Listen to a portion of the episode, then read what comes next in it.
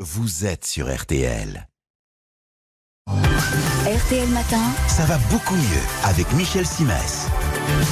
Bonjour Michel. Bonjour Yves. Nous sommes à la radio et ce matin vous revenez sur notre audition qui ne cesse de se détériorer semble-t-il. Alors nous en parlions la semaine dernière et vous nous disiez vouloir consacrer une chronique spécifique au bruit parce que 8 Français sur 10 en souffrent. Oui, on est là au cœur d'un problème de santé publique parce que le bruit stresse, il fatigue, il empêche de dormir, il nous rend à moitié sourds et peut en conséquence euh, attenter à notre capacité à échanger avec les autres. Quand le fait de dialoguer devient une sorte de combat, on peut être gagné par le découragement et décider de mettre sa vie sociale en sourdine, ce qui conduit à l'isolement, donc à une potentielle dépression. Alors racontez-nous comment les choses se dégradent.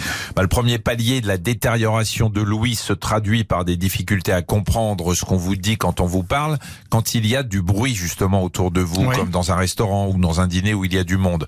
Vous percevez encore quand on vous parle en face, mais si on vous interpelle à l'autre bout de la table, ça devient problématique.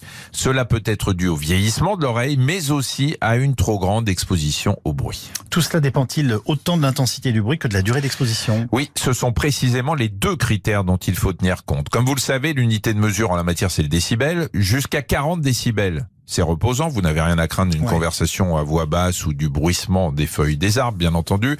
Entre 40 et 60 décibels, 60 décibels, c'est le niveau sonore d'une conversation normale.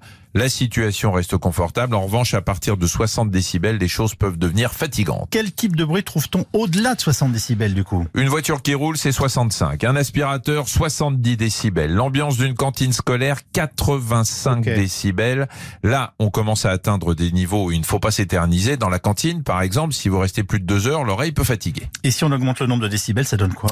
Ah bah ça donne 90 décibels pour une moto. Hein, ce qui est dangereux, c'est euh, si le manège dure plus d'une demi-heure. Insupportable. Et on dépasse 100 décibels pour un concert où ça peut carrément être douloureux parce que le danger est exponentiel. Oui. Pourquoi? Parce qu'à 100 décibels, il y a danger potentiel pour l'oreille si le temps d'exposition dépasse 5 minutes. Mais vous en connaissez, vous, euh, Yves, des concerts de rock qui ne durent que 5 minutes? Moi, non. Bah, si. Donc, euh, vraiment, pensez aux bouchons d'oreille quand vous allez au concert. Il y en a qui sont vendus dans les salles Oui. et qui ne déforment pas le son. Je pense soudain au marteau-piqueur qui hurle sous la fenêtre de votre maison. Ça monte à combien, marteau-piqueur 140 décibels et tout le monde en profite. Là, il vaut mieux s'éloigner. Un de mes amis journalistes me racontait que pendant la guerre en Yougoslavie, il assistait au décollage des bombardiers américains sur les bases de l'OTAN. Oui. Avant le décollage, lorsque les engins mettaient les gaz alors qu'il se trouvait à quelques dizaines de mètres, il avait la cage thoracique qui tremblait. Anecdote supplémentaire qui montre que le bruit, même s'il est impalpable, maltraite l'organisme. Merci Michel, à demain. À demain. passez une bonne journée sur RTL. On a tellement de choses à se dire.